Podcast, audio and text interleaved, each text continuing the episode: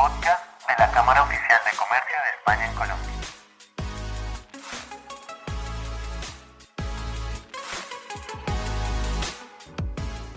Bienvenidos a todos y todas al nuevo podcast de la Cámara Oficial de Comercio de España en Colombia. Como representantes del sello Equipares y abanderando siempre cuestiones de igualdad de género, eh, también tenemos la representación del sello MIG Score de la OIT y promoviendo temas de igualdad, equidad y diversidad al interior de las empresas, el día de hoy queremos tratar estos temas con nuestra experta Mónica Cortés, la cual nos va a estar acompañando y estar hablando de, de diversas temáticas, cómo están las cuestiones, por qué la relevancia de tratar este tema a nivel empresarial y desde las instituciones. Con base en esto le queremos dar la bienvenida a Mónica. Hola Mónica, ¿cómo estás? Hola Cami, ¿cómo estás? Un gustazo. Igualmente, qué rico tenerte. Sí, siempre muy feliz de estar en la Cámara de Comercio Hispano-Colombiana. Sí, muchas gracias. Bueno, el día de hoy te queríamos invitar porque a pesar de que se tratan estos temas y son temas que los medios de comunicación están dando más relevancia, también la juventud se está informando mucho más con respecto a estos temas, siguen siendo temas muy rezagados, en ciertos sectores son temas tabú y no se le ve la importancia que debería tener en especial en un país como el nuestro. Entonces queríamos que nos contaras un poco ¿Cuál es la importancia desde las empresas de hablar de cuestiones de género y por qué deberíamos seguir dialogando y teniendo este tema sobre la mesa? Bueno, el tema de igualdad de género es tal vez uno de los temas eh, más importantes con los que entra el siglo XXI. Para los empresarios que quieren animarse a trabajar en igualdad de género, eso es una pregunta relevante. ¿Por qué yo como empresario o como empresaria debo trabajar en igualdad de género? Uno de los primeros aspectos es que la agenda mundial supranacional cambió. Naciones Unidas desde los inicios del siglo XXI, en el año 2000, lanza una agenda global de erradicación de la pobreza que se llamaban los Objetivos de Desarrollo del Milenio. En esos objetivos se buscaba que los países eh, más pobres del planeta eh, tuvieran metas y logros alcanzables. Para eso se trazaron ocho objetivos eh, con el fin de que estos países avanzáramos en la erradicación de la pobreza. En esos ODMs, la, el, el, objetivo de la igualdad de género es céntrico. Se considera un catalizador del desarrollo, porque usted no puede dejar a la mitad de la población atrás y pretender lograr desarrollo en el planeta. Entonces, en los ODM se logran grandes cosas eh, se trazaron como una agenda de mediano plazo a 15 años y en el año 2015 vuelven y se lanzan a discusión planetaria ya utilizando las redes sociales. Y ahí se aparece una necesidad de volverlos planetarios y se lanzan y se acuerdan los objetivos de desarrollo sostenible. Son 17 objetivos en el cual el ODS 5 de igualdad de género vuelve y entra como céntrico a todos los demás ODS. Es imposible trabajar una sostenibilidad de la vida en el planeta si no tenemos un enfoque de igualdad de género. ¿Qué trae de nuevo los ODS en esta agenda global? Es, un compromiso de todos los estados, no solo de los estados pobres. el segundo tema novedoso que trae es que el sector privado, el empresariado es necesario. Sin las empresas no podemos lograr el avance de lo que pretenden los ODS, que son los Objetivos de Desarrollo Sostenible, que es la sostenibilidad de la vida en el planeta. Esa agenda de sostenibilidad requiere la participación de los estados, pero también de las empresas y de la sociedad civil. Entonces llega como novedad que el empresariado puede contribuir a que la sostenibilidad del planeta se dé y a que nadie quede atrás. Por esa razón, el ODS 5 de igualdad de género es céntrico a los demás ODS, porque tú vuelves a tocar el mismo tema. La otra parte no se puede quedar atrás y si las mujeres se quedan atrás, ¿cómo vamos a lograr un desarrollo total y sostenible de la vida en el planeta? Entonces, hoy las empresas empiezan a entender cada vez más que hay que trabajar en igualdad de género. ¿Por qué? Porque trae muchos beneficios en productividad. La gente que está contenta en el trabajo, que se siente bien tratada y de manera justa, quiere quedarse en mi empresa. Claro. ¿Sí? Tú hablaste de la juventud. Ok, gente joven como tú, Cami, no quiere trabajar en empresas que no tengan este propósito. Totalmente. Adoran y están conscientes que sus amigas, sus colegas, las mujeres con las que estudiaron sus carreras o sus técnicas tecnológicas, las ven de una manera más igualitaria y no conciben el mundo donde ustedes los varones jóvenes van a tener mejores privilegios que sus compañeras mujeres, ¿verdad? Claro. Entonces cuando uno entra a una empresa y se encuentra con que la compañera de una mujer tiene menos salario sin causa objetiva o no asciende tan rápidamente, hoy la juventud no está dispuesta a trabajar en empresas así. Entonces, ¿qué trae la igualdad de género en las empresas? Singularidad en el mercado. La gente joven y la gente de todas las edades quiere trabajar en entornos empresariales que sean justos y dignos, sin desigualdades injustas para las mujeres y para los hombres. Por otra razón adicional, esos tratos injustos, conscientes o inconscientes, eh, pues dañan el código de ética. La ética empresarial no puede ser cierta y verdadera si no hay igualdad de género. Totalmente. Totalmente. Te trae muchísimos beneficios y en reputación. Una empresa que tiene un profundo ADN en género, como lo que tiene la Cámara, que es la única Cámara que ha avanzado seriamente en temas de género en Colombia, es una empresa que tiene la capacidad, una organización que tiene la capacidad de darse cuenta de ponerse estas gafas de género y percibir dónde el proceso se me filtró de sesgos o de estereotipos de género que no hacen justa la vida para las mujeres y para los hombres que trabajan en una empresa. ¿Y por qué me refiero a las mujeres y a los hombres? Cuando trabajamos en igualdad de género no estamos trabajando en concepto solo para las mujeres. Queremos que la vida de los varones de la empresa y de las mujeres en la empresa vaya bien, estén felices.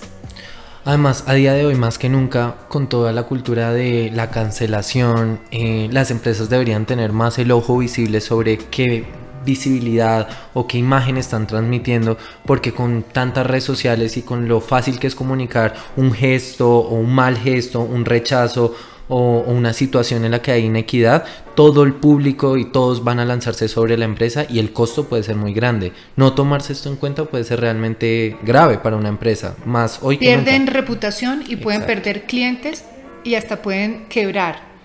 Hay casos de un email eh, mal escrito, con sesgos de género discriminatorio, que ha producido un impacto en redes sociales y que ha, producido que la empresa pierda prestigio, pierda clientes y en algunos casos es tal el desprestigio que puede verse en entredicho la continuidad del negocio. Por eso es que gestionar, hacer un buen management de la igualdad de género tiene que ver todo con tu reputación y con la continuidad del negocio. Claro, claro. Además, otra pregunta que quería hacerte, Moni, es que normalmente y con todo esto que ha venido pasando con la pandemia, las personas se enfocan tanto en la cuestión sanitaria que no hay que dejar de lado que estos temas como equidad de género, otros temas secundarios, medio ambiente, que también es importante, se han dejado un poco de lado. Entonces yo quería saber si a raíz de la pandemia por qué debemos seguir hablando de estos temas, por qué debemos volver a ponerlos sobre la mesa y no, digamos, olvidarlos porque hay otros problemas en la sociedad o en la agenda mundial. Bueno, mira, esa pregunta es interesantísima, gigante, pero voy a tratar de mencionarte algunos aspectos porque da para una charla entera. Indudablemente la pandemia llegó de sorpresa, no quiere decir que no la supiéramos. Eh, eh, sabíamos que venía una pandemia, pero no quisimos escuchar las, digamos, a los expertos y lo que nos estaban diciendo frente a la posibilidad que pues la destrucción de lo que estamos haciendo del planeta iba a generar estas situaciones en la salud de los seres humanos. ¿Qué, ha mostrado la pandemia? La pandemia ha mostrado, eh, como lo dice uno mujeres, que hay una pandemia detrás de la pandemia y ha mostrado cosas que antes costaba entender. Uno, que detrás de las personas hay familias. ¿Sí? Totalmente. Porque hoy la empresa, para mucha gente que le tocó quedarse confinada, entró en las casas. ¿sí? Entonces nos ha tocado trabajar desde nuestros hogares. Y eso ha mostrado que detrás de, la, de nuestros trabajadores y trabajadoras hay niños, hay niñas, hay personas enfermas, hay adultos mayores, hay toda una connotación familiar detrás que antes no queríamos ver. Claro. La segunda cosa que pasó con la pandemia es que la intensificación del trabajo y del estrés aumentó porque los niños quedaron también confinados en el hogar, estudiando desde casa. Así que la intensificación de horas del trabajo y de responsabilidades de cuidado aumentaron. Y esto trajo muchas consecuencias, entre ellas que las mujeres rápidamente quedaron mucho más desempleadas que los hombres. La CEPAL dice que en un año se perdieron 10 años de avance en igualdad de género en el mercado laboral para las mujeres. Entonces prestemos atención a esto porque ustedes saben que cuando una mujer pierde su trabajo, una familia se empobrece. Claro. Y la tercera cosa que mostró la pandemia, que lo sabíamos, pero que la evidenció y la magnificó, fue la violencia en las familias. Eh, las líneas eh, de prevención de violencias intrafamiliares se estallaron en el mundo. El feminicidio aumentó. Así que hay cosas que hay que prestar atención. ¿Qué de bueno trajo la pandemia? Que volvimos a mirar a la familia como un elemento importante de la productividad. Claro. Muchas gracias. digamos que eh, como última pregunta que quería hacerte, fuera digamos de todos los impulsos que se pueden hacer desde las empresas, desde el gobierno, eh, con respecto a lo que está ocurriendo en cuestiones de género, nosotros como individuos tanto hombres como mujeres, porque muchas veces también sin darnos cuenta, incluso cuando abandonamos el discurso de lo que viene a ser equidad de género, replicamos algunas conductas porque no somos conscientes del todo de, de qué tan, digamos, perjudicial puede ser un gesto repetitivo que tenemos, digamos, normalizado. ¿Qué podemos hacer nosotros como individuos y para todos los oyentes del podcast por mejorar la situación, por seguir promoviendo, digamos, o autoevaluando situaciones y comportamientos y actitudes que replicamos que van en contra de lo que viene a ser la igualdad de género. Bueno, hay, hay cosas sencillas y prácticas, a veces de perogrullo, te las voy a decir. Em, hay que formarnos, claro. ¿sí? Eh, hay que comprender en qué consiste la igualdad de género y por qué llega a las empresas. Tú mencionas algo muy importante que son los sesgos inconscientes. Los sesgos inconscientes son pensamientos en automático que, con los que fuimos criados. Algunos son muy necesarios porque pues, pues, si tú acercas la mano al fuego y no tienes un sesgo inconsciente que te avise que te puedes quemar, pues puedes tener una quemadura grave. Son necesarios para la sobrevivencia. Pero hay otros sesgos que sí dañan los entornos laborales, que son esos pensamientos en automático en los que si una mujer tiene hijos, entonces como que ya no me parece muy adecuada para el trabajo, o tal vez le voy a ofertar menos sueldo porque pues tiene una carga familiar. Todos esos sesgos inconscientes llegan a la empresa y sesgan la manera como yo busco mi personal, lo eh, hago mis procesos de selección y contrato. Entonces a veces queremos ser diversos, pero terminamos muy homogéneos y nos preguntamos, pero ¿por qué somos homogéneos? Y ahí yo les invito a que se cuestionen lo aprendido en la vida, lo que les han socializado qué construcciones nos han dado y que hemos repetido a lo largo de nuestra vida, porque así lo hacían las abuelas, mi mamá me lo enseñó, mi papá también, y entonces así es que creo que funciona el mundo. A lo que invitan los sesgos inconscientes es que hagan un examen crítico de, de esa forma en que naturalizamos que parece que el cuido y lo doméstico es como el reino de las mujeres y el mundo del trabajo es como el reino de los hombres les invito a que se cuestionen estos temas porque si uno no se los cuestiona, van a llegar a la manera como yo opero mis procesos y procedimientos. Y aclaro, como los opero, no como están escritos en el papel. Pero cuando yo los llevo a la práctica, entonces pueden que estén filtrados de muchos de mis sesgos inconscientes. ¿sí? Claro. Entonces, por ejemplo, una mujer que llega a una licencia de maternidad y entonces de manera benevolente le decimos, no, mira, la verdad, ya pusimos a un, hombre para que haga el proyecto porque es que como eres mamá, entonces te estamos protegiendo, entonces está ya este señor que va a liderar el proyecto que era tuyo.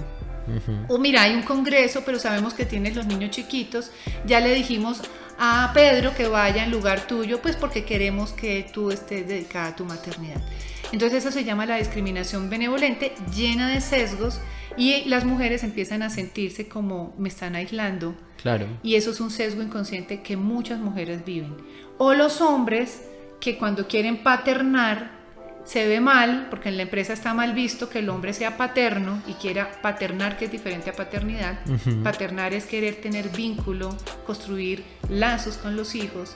Y cuando quieren ir a la entrega de notas, a, no sé, al partido final, de lo que sea, a la presentación final en el colegio o lo que sea que quieran atender con sus hijos, entonces les toca decir que van al mecánico porque queda mal visto que digan que quieren ir a paternar.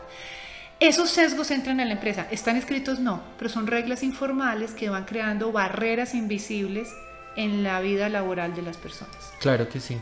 Además porque sin darse cuenta también las personas replican ese tipo de comportamientos porque obviamente también puede haber un hombre dentro de la compañía que también sea padre, pero no van a decir, ah, es que tú eres padre, entonces tú no tengas este proyecto. Se espera que la mujer que es madre sea la persona, pues digamos, que se quede cuidando a los hijos. Y hablándole a, las personas más jóvenes, porque bueno, no importa, uno puede tener cualquier edad y no haber querido tener hijos e hijas, pero lo usual es que las personas más jóvenes todavía no se hayan lanzado a ese terreno y entonces también tiene una serie de sesgos que, van contra las mujeres y hombres jóvenes. Y es como no estás eh, aún con la carga de los hijos, quédate más ratico para trabajar. Eh, y entonces le impedimos a la gente que no tiene hijos armonizar su vida. o tenemos con la laboral, eh, o tenemos una visión muy a la antigua de, de el que más tiempo se queda en el trabajo es el más productivo. Y yo creo que eso está mandado a recoger. Yo creo que el que más tiempo se queda en el trabajo hay que invitarle, sentarse con una persona y decirle, ven, te queremos ayudar a administrar mejor tu tiempo. Yo creo que deberíamos poder hacer nuestro trabajo en el horario que es. Hay que ayudarle a las personas que están o porque están gastando demasiado tiempo en el chat o algo le está pasando, porque están llegando a las 6 de la mañana y son las 10 de la noche. Las empresas más modernas y contemporáneas logran regular el horario laboral en el horario laboral. Claro, totalmente. Moni, pues muchísimas gracias, de verdad, es muy interesante siempre tenerte en cuenta. Eh, queríamos, digamos, traer esos temas porque antes de cerrar, digamos, el podcast, mencionamos al inicio el sello MIG Score y también quiero que menciones y expliques un poco qué es esto, que es de la Cámara Banderamos, que nos apoyamos con Equilátera también, exacto, y, queremos informar un poco a todos nuestros oyentes sobre en qué consiste y cómo sus empresas pueden ser evaluadas, cómo pueden promover este tipo de medidas y digamos sanear estos espacios laborales y generar un entorno positivo que al final es lo que todos queremos, tanto supongo que desde gerencia hasta el mayor operativo. Ok. Equilátera, para los que nos escuchan, es, la empresa que yo fundé y es aliada a la Cámara de Comercio para avanzar en todos los temas de igualdad de género y empresa. Entonces, el modelo de igualdad de género de la metodología SCORE, eh, que lo van a encontrar con la sigla MIG SCORE, MIG SCORE, es un modelo que co-creamos con la Organización Internacional del Trabajo y que somos entidades promotoras, la Cámara, de, eh, la Cámara Hispano-Colombiana y eh, Equilátera. Este modelo para las empresas que estén interesadas está basada en la metodología Kaizen de mejora continua, pero con gafas de género. Entonces, toda aquella empresa que quiere avanzar de manera práctica, sensata, que quiera ir andando un paso a paso, que le permita ir profundizando, sin ahogarse en acciones, ¿verdad? Sin ahogarse en proyectos. De una manera práctica y sólida puede acercarse a la cámara y preguntar por el modelo. Es un modelo de prácticos, lo que se busca es que las empresas se comprometan con lo que puedan lograr año a año, no con cosas inalcanzables, que el proyecto lo logremos en ocho meses y que lo que nos queramos eh, comprometer al 100% lo llevemos cada año. Si el proyecto es más grande, pues lo dividimos en fases. Lo que busca el MIC Score es ser cercano a las empresas, es un modelo práctico de mejora continua que le ayuda a trazar un plan de trabajo realista, viable, de mínimos prácticos, no de máximos, al punto que te llenes de 200 acciones que luego no eres capaz de abarcar, sino que construyas un conjunto de proyectos eh, que logres avanzar año a año para profundizar tu ADN en género. Y tiene un componente novedoso es que tiene cinco esferas de trabajo que son equidad de la voz, selección incluyente, los temas de igualdad salarial, el de convivencia y buen trato y armonizando la vida laboral con la privada. Puedes trabajar en las cinco esferas o en alguna de ellas. No te obliga a estar metido en todo. Lo que busca es que eh, sea viable para la empresa, pero que te permita avanzar de manera sólida en, eh, en este ADN en género, en este nuevo management que se le pide a las empresas. Dale, Moni, muchísimas gracias. Bueno, antes de finalizar, pues también desde la cámara lo que queremos recordarle a todos y todas las personas que nos están acompañando hoy es que no es necesario ser gerente de tu empresa para empezar a promover esto, como hemos visto en el podcast de hoy. Esto genera valor, esto genera distinción, genera reputación, que es una palabra que utilizaste que me encantó, y que desde el área comercial, desde el área de marketing, desde recursos humanos, desde gerencia, todos podemos promover esto, ya que es algo que va a beneficiar al tejido empresarial completamente. Y pues finalmente, como también eh, queríamos recordar, que son pequeños pasos que podemos hacer como individuos, que es un tema que queremos y siempre vamos a abanderar desde la Cámara Oficial de Comercio de España en Colombia, poner sobre la mesa los temas de equidad de género, de igualdad, de diversidad eh, porque estamos en un mundo que cada vez avanza más en esa dirección y, como Colombia, como em, empresa, no podemos quedarnos rezagados, sino eh, seguir avanzando y abanderando por un, bienestar empresarial y como también lo decías muy bien, Moni, por todo lo que viene a ser un desarrollo sostenible, que es una de las metas que tenemos a nivel global. Entonces quiero agradecerte mucho, digamos, por haber venido el día de hoy eh, y esperamos poder tenerte pronto. Claro que sí, Camilo. Muchas gracias por la invitación y el mensaje es este. Podemos empezar a trabajar en igualdad de género y hay cómo. Eh, si se preguntan cómo, acérquense a la cámara, que tenemos una importante variedad de formas en que pueden ir empezando a dar estos pequeños pasos en igualdad de género.